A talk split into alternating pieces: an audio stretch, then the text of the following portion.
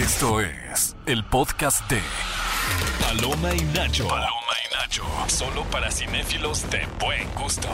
Este programa es presentado por Mis Pastelitos. Palomitos y palomeros y nacheros. nacheros. ¿Cómo quieren Bienvenidos. llamarse? Más bien que ellos digan cómo, ¿Cómo se quieren llamarse. llamar? Bienvenidos al podcast de Paloma y Nacho. Estamos buscando para el próximo 2024 bautizar a nuestra comunidad Sí. de Paloma y Nacho con un nombre Ajá.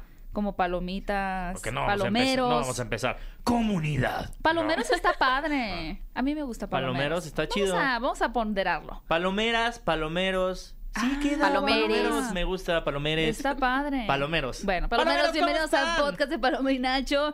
Ya, ahora sí nos estamos acercando a este fin de año y obviamente siempre es una genial siente, oportunidad. Para hacer una recapitu- recapitulación. Una Recapitulación. de lo que más disfrutamos en 2023. Y como siempre me acompaña en este bello podcast mi queridísimo palomero Bully. Y Nacho, bien, gracias. Bravo, Nacho... No, es que Nacho. Nacho es muy especialito. Nacho se acompaña a Paloma. Como que lo invitas a la fiesta, pero es como, ¿para qué lo invitamos, la neta? Invitaron a Paloma. Estamos Ajá. conscientes. No, Paloma es la host. Paloma. Y Nacho como que se añadió ahí. Nachito. de- Ay, Nachito. Pero lo queremos también. Vino Nachito. ¿Qué tal? Bueno. ¿Cómo están? Aquí Héctor Trejo, pero me pueden decir Willy. ¿Cuál es tu principal propósito para el 2024? Ay, wow, qué bonito. Aprender más cosas. Quiero aprender más cosas. O tipo idiomas. Cerré el año aprendiendo mi curso de barista, porque Ah, quiero ok. ser café, Wow. me gusta el café. Evarista, ¿no? No, no, no evangelista, no. Café, me encanta el café, entonces cerré el año aprendiendo a todo acerca del café, a preparar bebidas, o sea, un curso de barista, bien. Entonces, el próximo año quiero aprender más cosas. Quisiera meterme a aprender a Ay, no le perdón, des tanto a la mesa. Quisiera aprender a meterme no a, la bailar salsa. Venga, y con esa pregunta vamos a darle eh, inicio a la conversación también con nuestra invitada para que nos cuente cuál es su eh, propósito del 2024. Tenemos aquí en cabina a nuestra queridísima Pamela. La chica Almodóvar, que ella es creadora digital, actriz, conductora de TV Azteca y de ADN 40. Bienvenida, Pamela. Hola, Qué bonito tenerte aquí. Honor, de verdad, que me hayan invitado. No, me al siento contrario. muy, muy, muy privilegiada de estar rodeada de ustedes. de Qué verdad. linda. Re- regaña a Gaby. ¿Por Eh, qué? Dile, Gaby, no puedes usar a los invitados de tapón para no decir cuáles son tus propósitos del próximo No, año. pero primero Gaby, quiero preguntar ¿Viste a cómo, cómo Pamela. te, te- Me- me- me echó te al ruedo, escudo, me echó te al ruedo. escudo, Dijo, No, ella no. primero, ella primero. Bueno, también Palma tienes un podcast que se llama La Cinemafia. Es que correcto. compartes con. Que comparto con Anuar Alun Canabati y tenemos invitados, les hacemos entrevistas, nos morimos de risa. ¿Puedo decir groserías aquí? Sí. bueno, sí, ¿verdad. Cinépolis? Ok, ok, ok. Bueno, pero ¿cuál sería mi propósito? Ah, pero qué grosería querías decir. No, No, nada más por si nada, se más, salía. nada más porque Sí, no lo ibas a decir pregunté que antes. pasaste chingón o algo así. No, no, no lo, no lo registré bien, pero iba a decir algo. Chidolido. Sí, iba, me, me cagar, caga de, de risa. Ah, te Ah, cagas de risa. Ah, Sí. Algo así iba a decir. Sí. Ay, qué linda. Pero sí. luego te, te Sí. censuran, te censuran. entonces No, aquí este. Chido One. Nacho. Como dicen es- en mamá y papá. Chido One. ¿Se sigue usando el chido one? Pues ¿qué es? O sea, la- te- la te sor- chaviza. Te Te sor- sorprenderías. La ¿En chaviza. qué guiones se sigue utilizando eso? Pamela, ¿cuál es tu propósito del 2024? Ok, estoy en la butaca de los acusados.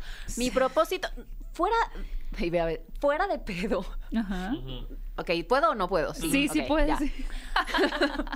No, fuera de pedo, eh, yo creo que leer más, porque la verdad es que dedico muchísimo tiempo a ver películas y series por mi trabajo y por lo que hago.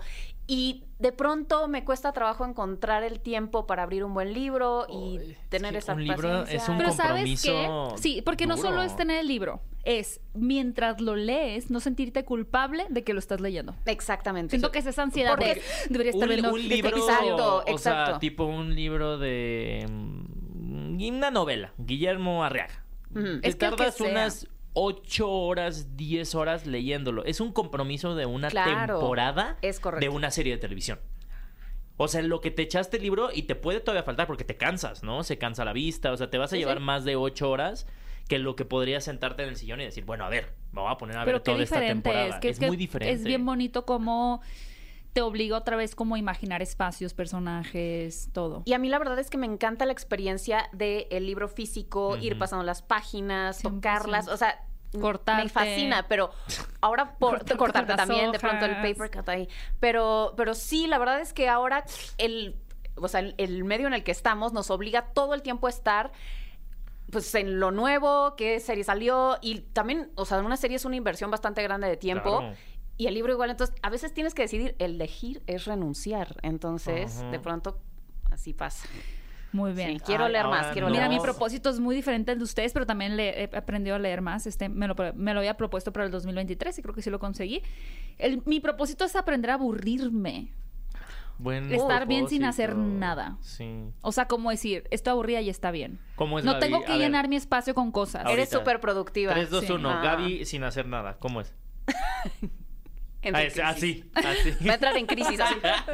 y lo así. ¿no? Pero bueno, oigan, este año se hizo mucho, se vieron muchas películas. Creo que fue un gran año. o Pasó sea, de todo. Bueno, y la huelga. de guionistas, la huelga de, de actores, eh, las, también los, las demandas, denuncias de abuso de las casas de animación, de las productoras de animación. O sea, fue un año Ah, tenso, turbulento, amigos, pero con muy buen cine. Preguntota. A ver. ¿No fue este. Año. No, fue hace dos años lo de Will Smith de los Oscars? ¿O Hace fue este dos año? Ah, años. fue dos Fue años. hace sí. dos. Sí. Este Sí. año fue cuando ganó Michelle Yeoh y no ganó Ah, Kate ok. Blanchett. Exactamente. Eso, eso fue Ese lo más, trauma, Eso sí. fue lo más Sí. re- Lo sigo teniendo presente. rem- I still remember you. sí, sí, lo más memorable. Sí. Y que ganó todo en todas partes al mismo tiempo. Bueno, con Y- eso, no- bueno, no solamente eso, porque Tar, eh, comenzamos el año con Tar, ¿no? Sí. Yo creo que comenzamos con una película así que fuerte. Y también de Banshees of Inisherin. Sí, llegaron como todas las que venían retrasadas de, o sea, para los Oscars. Por pandemia. Exactamente. Tam- Babylon también fue de las primeras que salió en el Babylon año. llegó, sí, en enero, Ajá. tal cual. O sea, la primera Bueno, semana de enero. Babylon. A mí me la- gusta mucho. Me la la, la pelucearon. castigaron, la castigaron mucho, la verdad. ¿Por qué, ¿Por qué crees que la hayan castigado? ¿Porque hablaba del Hollywood oscuro? Mm, a mí la verdad se me hace una película súper irregular. Mm, ok. O, o sea, es, eso es Sí. No, por opinión favor, personal. Eh, porque tiene partes que son de verdad extraordinarias, unas secuencias, y, y Damien Chazelle, que es Como la de la experto serpiente, haciendo ¿no? estos la planos de la secuencias. serpiente. No, y también toda la parte de cuando están en la fiesta al principio y están bailando, qué cosa, o sea, está muy bien ejecutada. Pero luego también tiene otras que son como, ay, este humor escatológico que la verdad de pronto no venía al caso para un, un tipo de película de ese, de ese tipo, siento. Eh, y, y mi parte favorita es cuando se van a la alcantarilla, la cloaca y con Toby Maguire y está toda esta locura.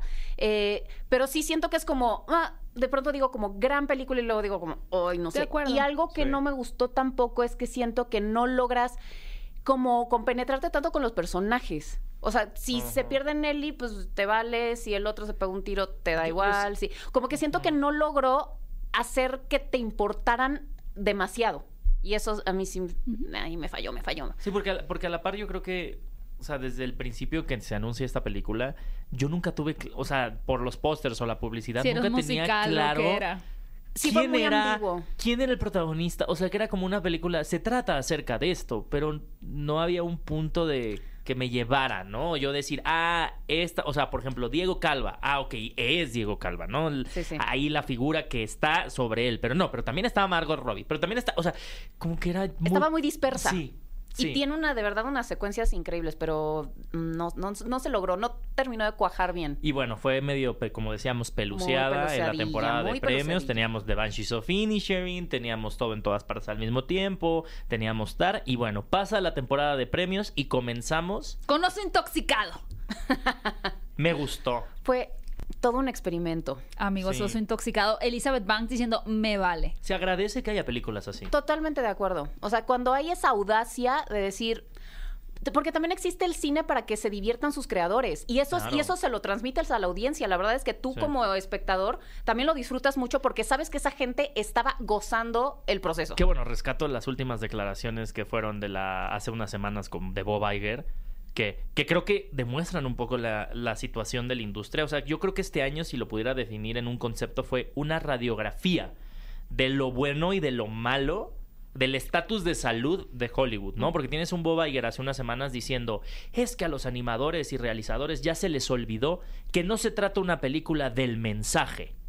Y es como, chale, ¿no? O sea, pues, ¿qué, Entonces, ¿qué? Oh, bueno, qué- ajá, o sea, como qué, qué triste, ¿Dijo ¿no? eso Bob sí? Bob Iger dijo Iger? que eh, se trata de la ejecución y que a sus que a sus realizadores se les está olvidando por qué hacen películas, porque es un negocio, no una forma de transmitir un mensaje. Más bien creo que es al revés. Ajá. Creo Pero- que se les está olvidando que es un mensaje Ajá. y que no es nada Y más un por eso, negocio. Por eso te digo, a los- o sea, fue una fue este año como una radiografía del, de, de en qué estado está Claro. de salud está Hollywood con ejecutivos. Totalmente. Que como dices, tienes una Elizabeth Banks con una película que tú sabes, la ves, inmediatamente te contagia que si ella la disfrutó, tú le estás disfrutando Claro. y gozando. Pero no es mutuamente excluyente el hecho de, de, o sea, que tenga que, que tener ejecución o mensaje. O sea, hay unas películas que son una cosa y unas películas que lo vimos este año también son muy de agenda. O sea. Barbie, por ejemplo, es una, una película que tenía una agenda muy clara y son simplemente bullet points de cosas que de esa agenda que tenía que decir. Y hay otras películas que son ejecución completa, que Napoleón. O sea, Napoleón es una película mm, magnánima, épica, extraordinaria. Tal vez no tiene un mensaje tan contundente y tan claro como otras. Entonces, o sea, no tiene por qué ser una cosa o la otra. Funcionan unas de una manera y otras eh, con, simplemente con la ejecución. O sea, no, no- Qué picante tema. Sí, no, no siento que. Oigan, dando el recorrido un poquito del año, e- esta película, no sé si, si Pamela la viste, a mí me pareció decepcionante, la verdad, porque de hecho una de las películas que ganó muchos premios Oscar fue El Padre, esta película con Anthony Hopkins, y llegó este año muy desapercibida además. El Hijo, que como saben es una obra de teatro que es el padre, el hijo y la Y madre, creo que es. ¿no? No, es la madre. Es la madre. Entonces ahora ya pudimos ver esta que tiene que ver con un hijo que está en depresión y el papá es interpretado por Hugh Jackman. ¿Tú viste esta película? No, esa sí Es que me la pasó un poco sin pena ni gloria. No, y es que además, bueno, ahí- les va. Yo me fui tres meses de este año a grabar una serie a República Dominicana. Ay, y qué eso, fantástico. Eso sí que lo tengo que decir, y no es porque esté en un podcast de Cinépolis, pero una de las cosas que más extrañé Fue el allá Cinépolis. fue Cinépolis. Te lo juro.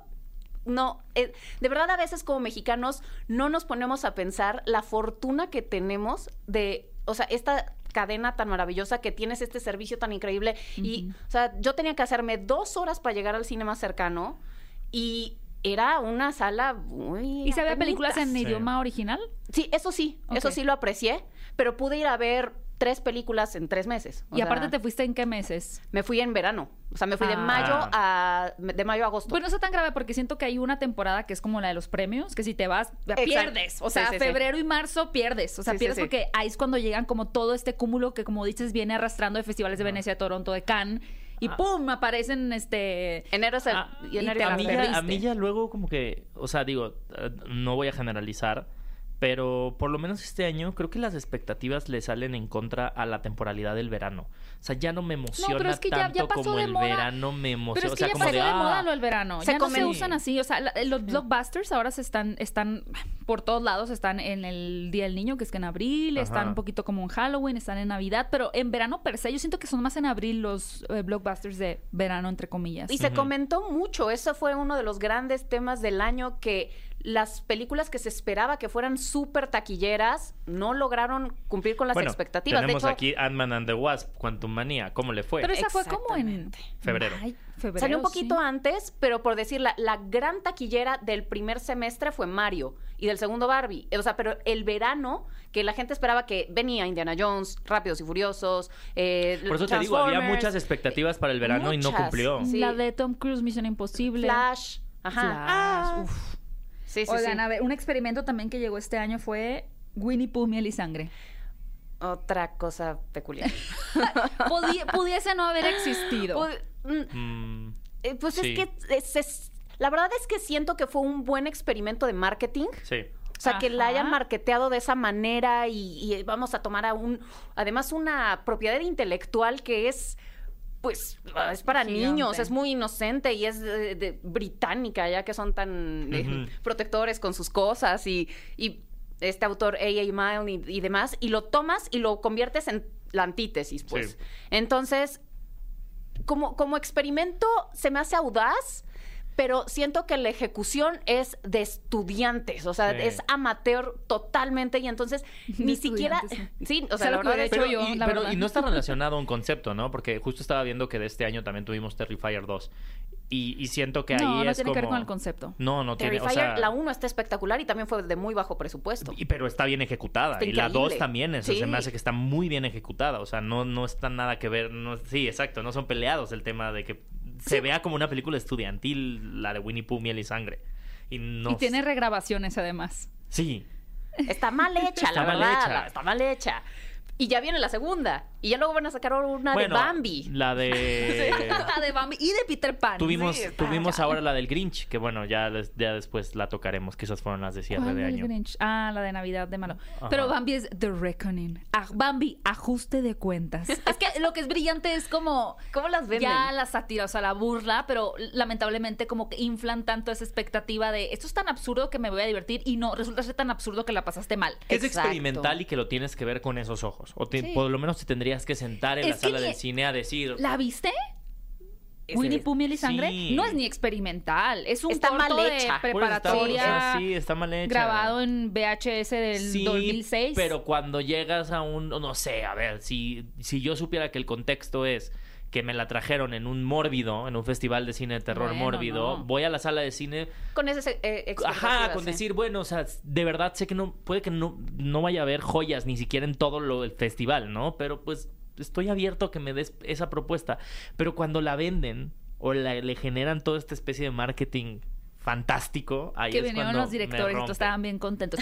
A ver, vámonos con lo picante. Antes de las mejores, ¿cuál, ¿cuáles dirían que fueron para ustedes algunas de las más grandes decepciones? Películas que tenían altas expectativas de ella o buenas expectativas y que resultaron ser como... A ver, pues yo creo que en general a todo el mundo le decepcionó la nueva de Indiana Jones. A O sea, mí me encantó. Pero te voy a decir una cosa, yo no soy fan de Indiana Jones. Ah, O sea, yo vi la primera Indiana Jones. eh, qué vergüenza, porque estas cosas, ¿por qué me odio tanto?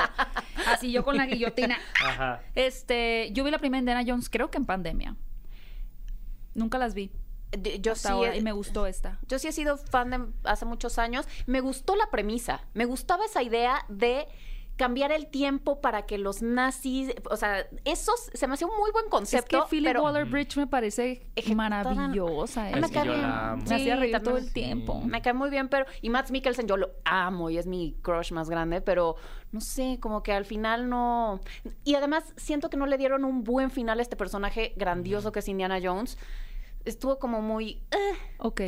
o sea, que sí se reencuentra con la eh, y que a mí me hubiera parecido épico. ¿Se pueden decir spoilers aquí? Sí, Sí. ya, Ok, amigos, ok, acabó bueno. Ve- vean Indiana Jones y el Dial del destino. Dial del destino. El peor nombre del mundo. Sí, porque es dial. un dial. Exacto. O sea, yo pienso en el jabón Sí. Dove, ese como, no sé si dice dial o algo, o sea, pero Hay como un jabón que es se llama un- dial. es un- ¿Verdad? Sí. Ah, bueno, ese que tiene sabor a cereza. Bueno, no se lo coman, nada más Sí. digo que huele a cereza.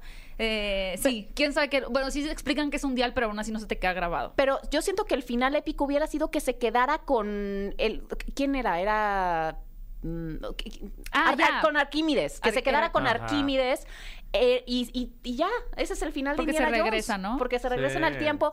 F- Hubiera sido muy digno para un personaje así, que se va con su pasión, se queda eh, a- de- cambiando el mundo. Claro. No, no que lo obligan a regresarse nada más para pudrirse en la actualidad. O sea, no. No, no, no me gustó ese final. Pudrirse. ok, Bully, ¿tú tienes una decepción? Yo sé cuál te decepcionó a ti. ¿Cuál? Super Mario Bros. Sí, Super Mario Bros. la película es la película que más me decepcionó. ¿Le esperabas Eh, mucho? ¿Eres fan? Soy muy fan, o sea, sí soy muy gamer, sí me encantan los videojuegos y creo que cuando es muy evidente que una película es más una, un comercial que una película. O sea, como que eh, cae en este tema de, pues, ¿qué esperabas? Es una película para niños. Y ese debate es como, no, no es una película para niños. O sea, creo que se entiende el demográfico, que es cuánta gente creció con Mario y cuáles son los cimientos de hacia dónde quieres como construir. Y como fan, sí me sentí muy traicionado al no haber historia. O sea, para mí en esta película le quitas a Mario y todo pudo haber salido como tenía que salir. ¿Me explico? O sea, este hombre llega al, al reino champiñón. Hombre. Este hombre mostachón. Este llega, plomero. lle- este plomero llega, al, llega al, al reino champiñón y ya la princesa iba a ir a pedir una tregua para ver cómo resolvía el rollo. O sea, estorba, dices tú. Estorba, pues es que sí, no gira, o sea, no gira alrededor de nadie. O sea, la- la- todo, todo Pero lo que no salva él a Luigi. Exacto, ahí está el, el elemento de Luigi. Pero aún así, o sea, siento que no, no terminan ni de amarrar. O sea, siento que Luigi sí tiene un poco de Pero esta... es que no tú también que- lo que Illumination hizo con ella. Es que no tenían una misión en común. O sea, Peach y Mario, a pesar de que ella ya Ajá. iba a ir por a Sí. pedir la tregua, él, o sea, juntaron sus misiones. Él tenía la misión de recuperar a su hermano, ella tenía la misión de, de evitar la invasión. Pero, y pero unieron se, sus, me hace, sus se me hace muy gratuita. O sea, ese es, ese es el tema. Sí, se, me hace, pelense. se me hace muy... Estoy así. A ver, pelense. se me hace, A ver. se me hace muy, muy barata. O sea, que es como, ¿qué es lo que la gente conoce de Mario? Mario Kart. Ok, entonces va a haber Las un pistas. capítulo en donde, en un pedazo de la película en donde hay carreras. Y es como, no, así no funciona. O sea, que nunca han jugado un juego para saber que así no es como funciona este mundo. O sea, no, no, no. O sea, es como de chile, mole y pozole. Y fue como que le escribió el güey que jugó a los 12 años Mario Bros. Y dijo, ah, esto es Mario. Y no jugó todo. Haz de cuenta que sí, es como una película que le rinde homenaje a los primeros 10 años de Mario Bros. Pero no le rinde homenaje a todo lo demás. Y eso es Pero lo que... ¿qué tal Bowser? Bowser se llevó la película. Bowser se lleva la película. Se Bowser Bueno, la pero película. a mí lo que me gustó fue que justificaran muchas cosas que tú ves en, en el videojuego. Y la verdad es que Mario es un videojuego bastante absurdo. O sea, es como es- este plomero y por alguna razón está en un mundo con pip- ya sabes, pipes, este, con Sí. tuberías y hay este honguitos y un dragón y es- todo es muy extraño. O sea, quien sea que lo creó se metió un churro, no sé qué. Eh, y y a mí, a mí me gustó que como de cierta manera justificaran todo lo absurdo del juego. O pero, sea, es que como, sí, pero es que sí mm, tiene justificación. Ese es el tema, que para mí es como para la gente que a lo mejor tiene este concepto porque nunca ha jugado. Pero es que yo sí he jugado. O sea, pero no. Y, y tam- de cualquier manera siempre me pareció muy absurdo. Ajá, pero, pero justo es eso, es como, va, ¿por qué no podemos darles un poquito más para que como que se metan en el en la Sí, sí. esencia de y bueno, la escena de I need a hero. No, eso, por favor. Eso es así de No. No. usaron tres veces esa canción Sí. en blockbusters. Eso, es- Tres eso es muy cierto. La, la- la elección de música fue bastante pobre y predecible y cliché. Sí. Eso totalmente Y tiene las, ese y las versiones Solo ese. orquestadas no me gustan. O sea, un poco lo que coincide en todas estas películas es que llamarte que ¿Cuáles todas esas? La gente no está viendo tus hojas. No, Indiana Jones, Ah. Mario Bros. O sea, que es como, o sea, voy a hacer cómo funcionan los soundtracks de todas estas películas. Es como tan, tan, tan, orquesta, tan, tan, tan, tan, pa, pa, pa, pa. Luego, otra. Tan, tararán, tan, tarán, pa, pa, pa, pa. Es el mismo soundtrack. Haz de cuenta que parece que lo hizo el mismo güey. O sea, y eso es lo que como que sí me ha, o sea, hasta en La Sirenita, es como música épica, o sea, de verdad es como, la- las- algo que coincido con las películas de este año es, parece, y esto es lo que pasa cuando las, Oye, pero ese es un podcast de lo mejor, ¿eh? Tranquilo. cuando las agencias de marketing, cuando las agencias de marketing hacen las películas. Oigan, antes de que continuemos con este gran debate, que ahora cambiamos el nombre a Super Mario Bros. Super Mario Bros. O, o brilla. Amamos Super Mario Bros. Ya no me toquen ese Te juro que a mí se me hacía Super Mario Bros. la Top Gun Maverick de la animación, te lo juro. Se me hizo Todavía, ¿no? Todavía manténlo. Se me hizo divertidísima. Bully dice que gocé. Tour es mejor Sí. que el Eras Tour. O sea, A- a también. está dando- Tómalo de quien viene. No es cierto, mi querido Bully. Oigan, chíquense este dato. A ¿Les ver. gustaría ahorrar en cada visita a Cinépolis? Claro es muy sí. fácil. Solo únete gratis a Club Cinépolis desde la app.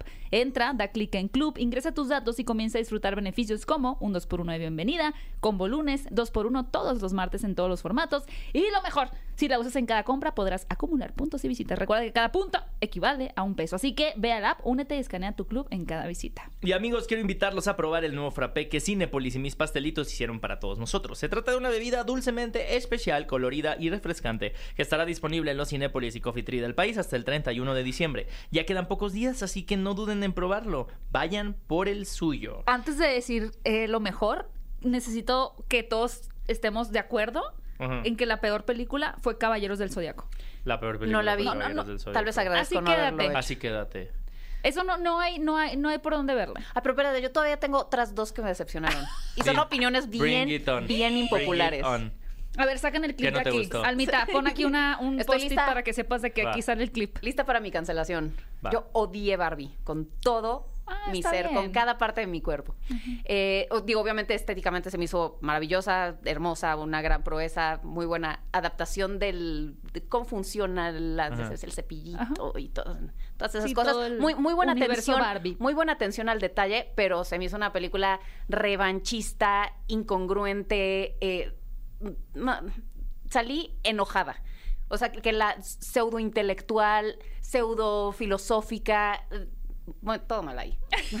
Yo lo odié. Y Y has tenido varias eh, discusiones con he tus tenido amigos con- muchas con discusiones al respecto. Y también, no- o sea, no me gustó la reacción de que no puedas decir que no te gustó. Sí, aquí sí puedes. Yo- Digo, sí- ahorita ya te di un follow, pero... Ya, Yo sí siento no te que, volvemos a que- invitar, que pero Barbie en un punto cuando llegan al mundo real se cae. Sí, es que yo Se también. cae muy La gacho. primera parte es muy buena. Y después, como que perdí. Se les olvida el villano. Ya después Will Sí. Ferrell ya no sale. Y después lo, re- lo retoman Es al que el final. villano no importa. Y hay un no, y tiene un mensaje muy lindo. O sea, creo que, creo que eh, como a donde quería llegar, me parece muy poderoso y se me hace que era la manera de ejecutar Barbie.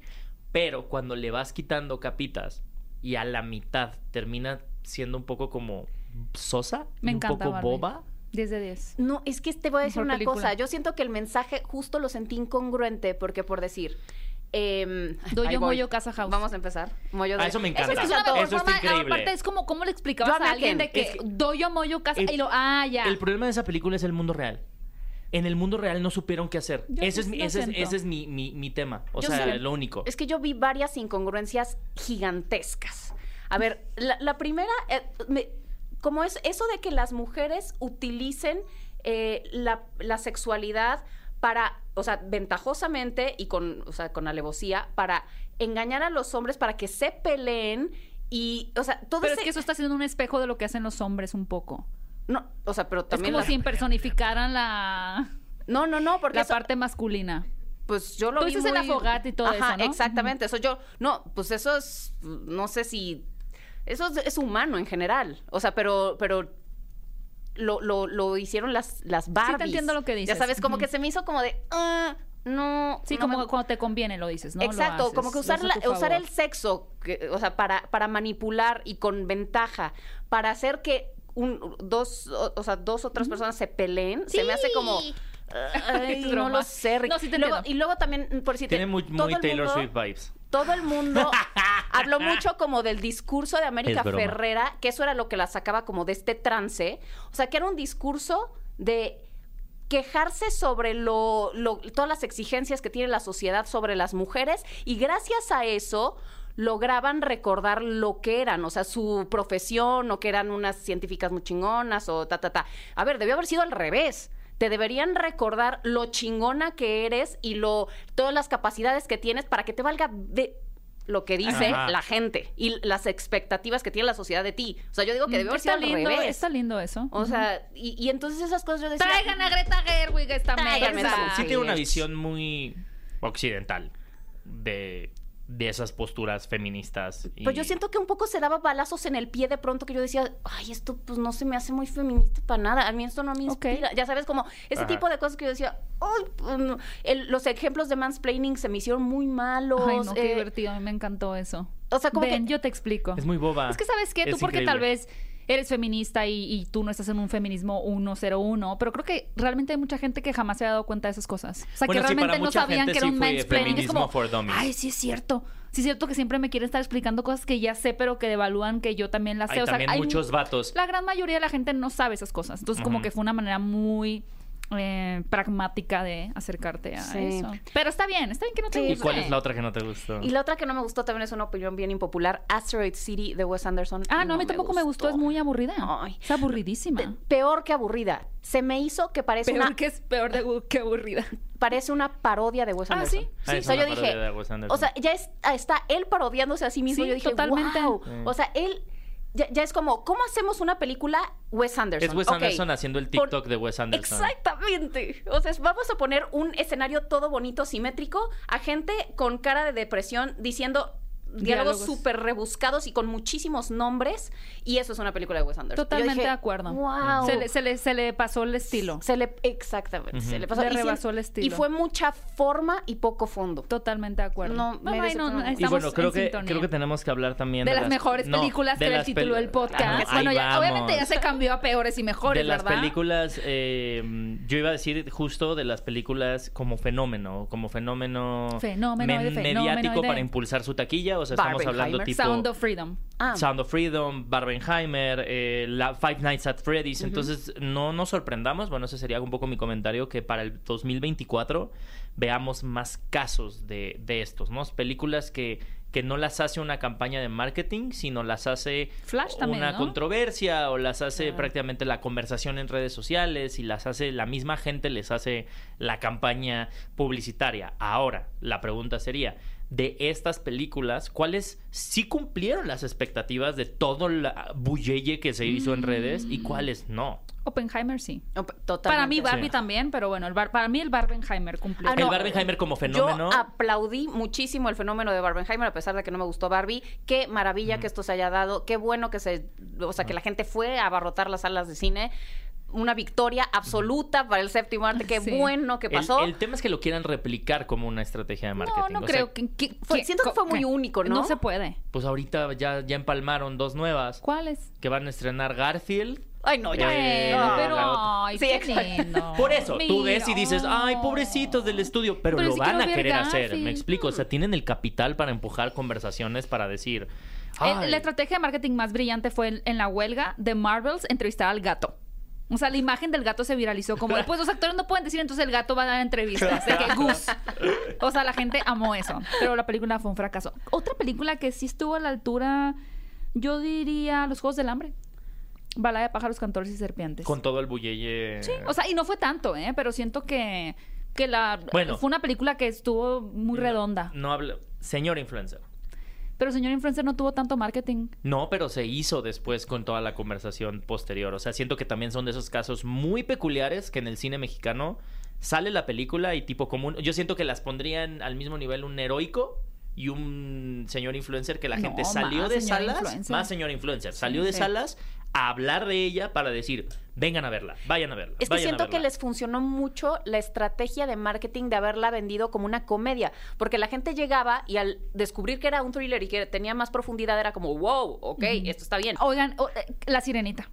Creo que La. Sirenita fue la película que Uh. tuvo más marketing, más empuje, más expectativa, más que había hate. gente metida en redes así Sí. de Not my refrescando, area. refrescando. sala de Cinépolis en eh, Tlalpan está completamente vacía el jueves a las 11 eso de no la había mañana. pasado, eso no Nunca. había ¿Qué- pasado. qué- pero qué, qué Qué feo. Feísimo. A ver, la película está bien.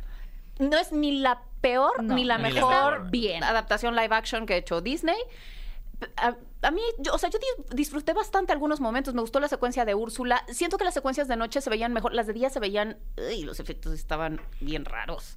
El pelo, el pelo que se les movía a Javier Bardem. A mí la última, la última pelea de Úrsula me faltó un poquito más de Más- espectacularidad. No, y, y la parte de la boda. Otro render ahí a la... Otro render. La parte de la boda fue súper anticlimática. Sí, ¿eh? Muy. Terrible. Porque yo- yo el que- yo vestido que le quería- pusieron a. Ariel no fue magnífico. Tendría que ser el vestido blanco con brillitos. Y aunque no, o sea, exacto, y aunque hubiera sido su propia versión de ese vestido, te digo, yo sí sentí que les faltó subirle el... Sí, hacerla más épica, echarle ganitas, hacerla más Sí, emocionante. Y eso que, a ver, El couture. Sí, El exacto. couture, no, porque desde Melissa McCarthy, digo, de Melissa McCarthy, desde esta... Sí, ¿no? Sí, ¿no? es Mel- sí, es Ah, Melissa Melissa McCarthy. Desde Melissa McCarthy, o sea, a ver, siento que hace, no hace una mala Úrsula, a mí sí me gustó. Pero si no. ya la vas a llevar a live action, es para reventarla más. Sí, Queen claro. Era mejor. para, ¡pum! O sea, moverla hasta arriba y decir, no va a ser, eh, o sea, no va a ser buena, va a ser espectacular, Sí, va a ser grande, va a ser chonches. Sí, sí, es- sí. es-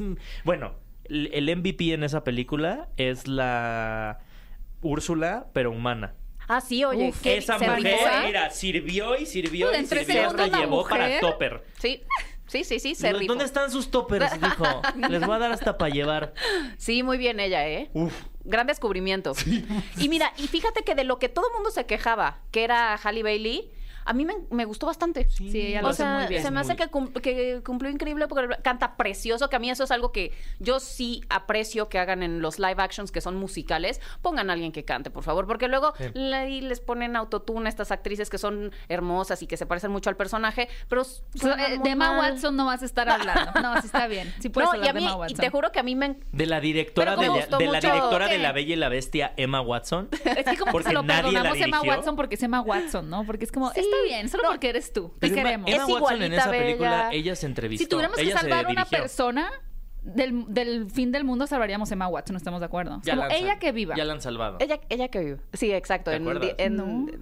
¿Cómo se llama esa película? Ay, es Ah, La- la de Seth James Franco, la de Seth Rogen. Es que sí, salvas a una buena alma. Emma Watson. O antes hubieras salvado a la princesa Diana. Ahora salvas a Emma Watson. Sí, Son no- inglesas todas, amigos. ¿Qué onda? Oigan, otra película que tuvo como... un- tras- se trató de hacer mucho ruido en redes sociales y creo que funcionó más o menos fue Blue Beetle. Sí, Solo en 18 de cines, agosto. 18 de agosto. Fue una sorpresa, fue una sorpresa Blue Pues Beetle. ha remontado. O sea, a pesar de. O sea, ha sumado en streaming y todo Sí, siento eso. que le va ir, ha ido le va a ir muy cañón. bien en, en streaming más que en salas, pero, pero sí fue muy refrescante ver algo así y además como que tuviera todo este look and feel como de los ochentas, la música, el tema de la familia, Sí. que, que al final, o sea, sí, sí fue un giro que el superhéroe, su, ahora sí que uno de sus grandes superpoderes es su familia, o sea, sí estuvo, me encantó. Con Y el es- poder de la familia. Y ahí, es, de la y ahí es medio donde te das cuenta que no es que esté desgastada la fórmula de los superhéroes, sino que ya llegaron a una meseta. Es que no es la forma O sea, de superhéroes, es la es forma también del héroe. El- y, el, y en la que las compañías se toman estas películas ¿En de serio? superhéroes. Ajá, Ujú. ¿sabes? O sea, porque quiera como, ah, Blue Beetle, pues es Blue Beetle. Y ya. O sea, no, no, no viene a cambiar el género, no viene a conectarlo con 25 películas más. Pues sí, sí, sí intentaban que conectara con un nuevo Sí, universo. Pero pues le salió A mí me gustó mucho Flash, la, verdad. Mucho me gustó. Me encantó. Y no nada más por Sasha Kai. me gusta Mm. mucho porque siento que es una película muy redonda. O sea, fuera de la, la escena de los bebés. Terrible que yo voy a hacer mi propio corte de Gaby Mese. Voy a quitarle escena a los bebés. Sigo teniendo pesadillas. Creo que es una historia que es súper emotiva, que tiene que ver con la mamá, en donde él activamente está tratando de regresar a ese momento, ves que carga con ese dolor, y también es una historia divertida, creo que Ramiller hace un trabajo espectacular, la verdad, siendo dos Él personajes. Sasha Calle me encanta como. Supergirl, o sea, creo que es una película de superhéroes, Silvana y Mariana. Silvana y Mariana. Que funciona muy bien. O sea, yo entiendo que para los fans y para lo que es el cómic, que es como muy grande la historia, no cumplió, pero eh, Civil War también era un cosote y hicieron Ah, una... Civil War Vamos a es una pelearnos aquí, decepción. En el aeropuerto. O ¿Cómo? sea, completa. Civil, ¿Civil War, War? de Marvel. ¿Cómo? A mí me encanta. Se me hace- pelea, pelea, pelea, pelea, pelea, Bueno, a comparación del material original, Se me hace un Es gran una inter- concepto. o sea, a mí, a mí sí me gusta el final. O sea, el final me gusta y me gusta que acabe donde acaba. Pero para lo que era Civil War en los cómics, como Ah, que bueno, sí, es yo que, me es que tú estás comparando con el... Claro, Sí, tú tenías sí. expectativas muy es altas. como, no, no. no usen ese nombre. Mm. Oigan, Si no van a ahora, franquicias que están quemadísimas, pero sorprendieron. So X. So X. Ah, claro, sí que... Es como, sí. Otra más. Otra mamá. Oye, pero fue como... Cuchilladas, ah, es como, oh. Y creo Ah, que es la única de So que tiene un score súper positivo en todas las Sí. páginas como de compilación de crítica. Les fue muy bien con sí, esa. les fue muy bien. Y, Eh, y saludos a Renata Vaca. Y a, Ah, a- y a Paulette Hernández. Y a amiga Paulette. mía. Ah, Paulette. Y bueno, yo diría que, pues... Eh, ¿Spider-Man? no, no, no. Te iba Ah. a decir películas que cerraron. Eh, John Wick 4. Me encanta, me Buenísima. Me cerró fascinó. como tenía que cerrar. El final más digno que le podían dar a ese personaje, la verdad. Sí. Y poco se habla. Sí. Creo que poco se, se habla de la, la, la cuatrilogía. Porque de- creo que a pesar de que es muy buena, o sea, yo, sí, fíjate que como cuatrilogía, o sea, como que hay sagas, muy pocas sagas que son redondas de inicio a fin. Obviamente El Señor de los Anillos, Wow, sí. Harry Potter. Los Juegos del Hambre, la verdad. Mm. Y esta, John esta, Wick, porque John ¿qué otra Wick. saga? ¿Volver al futuro? Ah, sí. Ah, sí, sí. Bueno. Y Creed ya. 3. Creed 3 fue muy buena también. Creed 3 lo, Creed 3 lo ha hecho muy bien. Creed lo ha hecho muy bien. Ajá. También se suma a la lista Se de suma. buenas secuelas. Fast. No, No, ya. Fast Ya. Tienen que parar. O sea, Sí. creo que hay un punto en el que dices, ya Ajá. tienes que parar. John Wick 4, Sí. aunque siempre nos pueden resucitar a nuestro John Wick, es como, pero mejor ya para. Transformers. No, vi la última. No, yo tampoco la vi. Yo tampoco la vi, pero creo que las dejé de ver hace mucho tiempo. Bumblebee No- no tal vez fue la me última que no me viste. pareció mala. Creo que la 3. No, bueno, sí. Sí, no. No, entonces ya me quedé muy atrás. Y bueno, Misión Imposible. A que mí ya me está encantó cerrando. la nueva. No, mentira, no me encantó.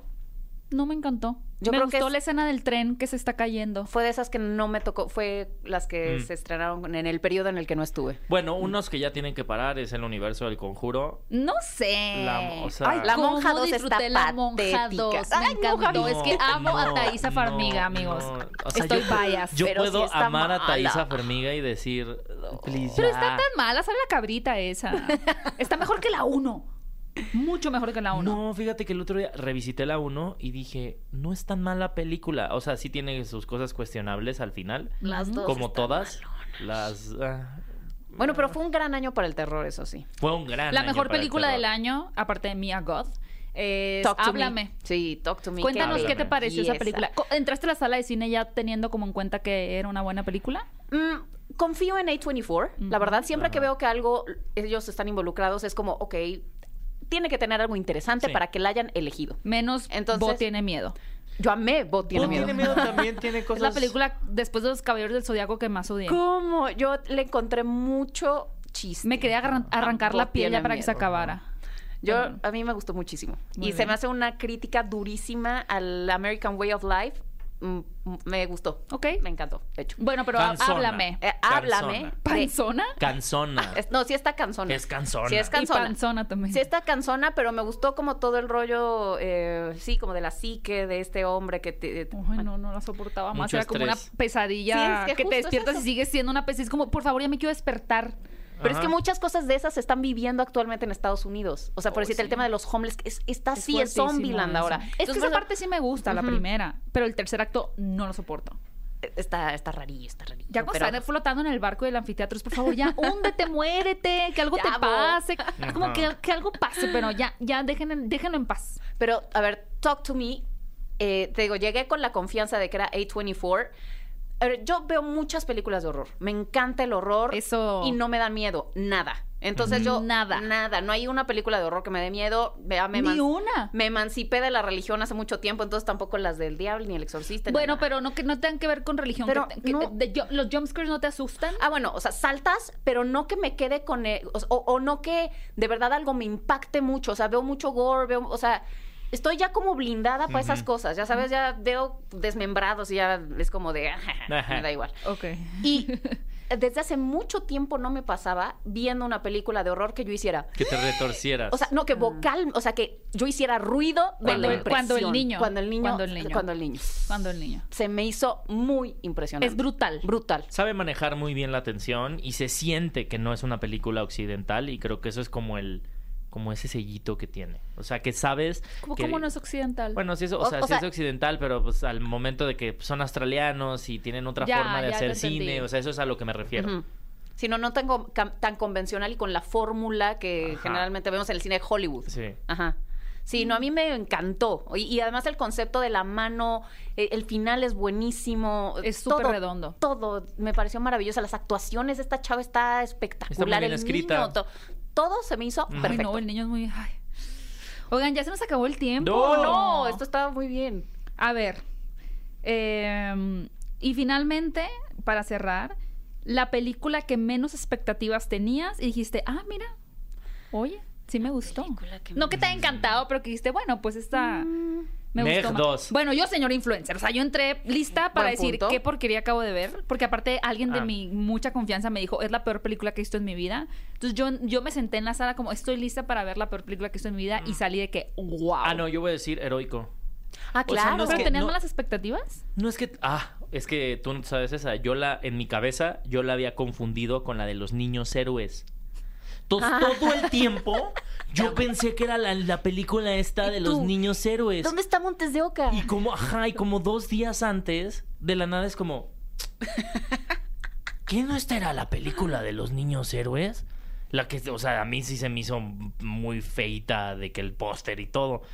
Y en eso empieza y ya, fue como un viajezote y heroico fue la que me sorprendió. Bien. Pues a mí me sorprendió, digo, no era que esperara poco, pero me sorprendió demasiado la nueva de Evil Dead.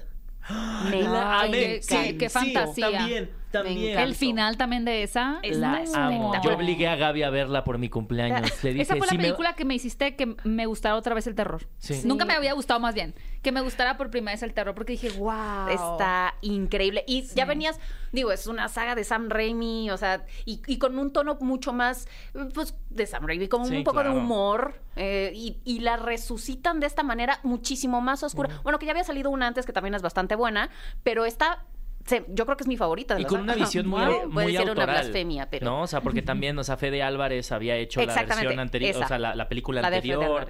Y decir, wow, o sea, no, no, no fue como siempre las franquicias de vamos a volverle a dar a Fede Álvarez la siguiente película para que haga otra cosa. No, es como, bueno, ahora tú, este director, Tu visión, a ver, toma Danos este concepto, tuyo. danos lo tuyo. Exactamente, se me hizo espectacular. La actriz, además uno de los personajes que, o sea, me impactaba mucho físicamente, estaba, estaba fuerte ese... El Me maquillaje. acabo, el me acabo de maquillaje acordar increíble. de la decepción más grande de este año. ¿Cuál? El exorcista creyente. Bueno, yo nunca esperé nada, ¿eh? Guácala. La. Y decepción sobre todo para Jason Blum que se gastó esa cantidad de dinero Guácala, en, los derechos. En los derechos. 200 mil dólares. locura. No, No más, más. es cierto, era, una, no. era una cosa loca. Alguien denle un pastelito a David Gordon Green y que se tome un café y 200 luego millones regrese. de dólares. Un Un- así. una cosa absurda de dinero. Yo dije, pagaron eso y les salió eso. Híjole. Guácala. Guácala. No Qué es especial. Y la mejor, vamos a darle una coronita a la, La que mejor consideremos película la del mejor año. película del Bueno, año. es que no- yo porque ya vi la de Poor Things, pero no cuenta. Sin, que, No, si no ha salido en Cinepolis. Bueno, no cuenta, dicen aquí. Que ya se estrenara en cines. Ajá. Yo sí la tengo clarísima. Venga. Para mí Oppenheimer me ganó muchísimo. Sí. No, sí. Para mí Oppenheimer fue Nolan en su mejor estado. O sea, Nolan sin complicación, sin intentar rebuscar y regresar el tiempo y hacer cosas tan complejas. Que me encanta ese tipo de cine de Nolan, lo respeto, me, me encanta, me fascina.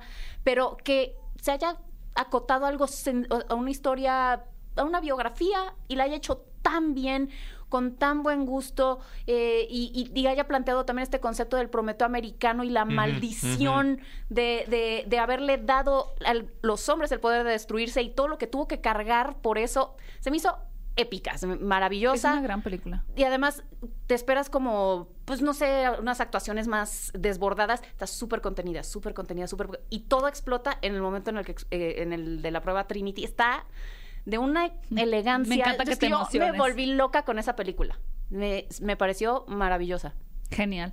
Pues yo, yo diría. ¿Sabes qué película no mencionamos en mí y me gustó mucho y creo que es de las mejores? Radical. Fue una Mm. gran sorpresa para mí junto con Háblame. Son de mis dos sorpresas. Y el oso intoxicado. Y el oso Amo, intoxicado. amo que los intoxicado. Yo, yo le daría a... Es que estoy viendo mi letterbox. A Tortugas Ninja, Caos Mutante. Ay, me gustó. Ah, me a mí no me gustó una- tanto como a ti. Me, me parece muy una muy buena película. Eh, se la daría a Háblame. Era solo una. Bueno, Háblame. Ok. Va, ven. háblame. Sí, háblame. Háblame. Si tuviera que escoger una sería... Ay, es que me- a mí sí me gusta mucho Barbie.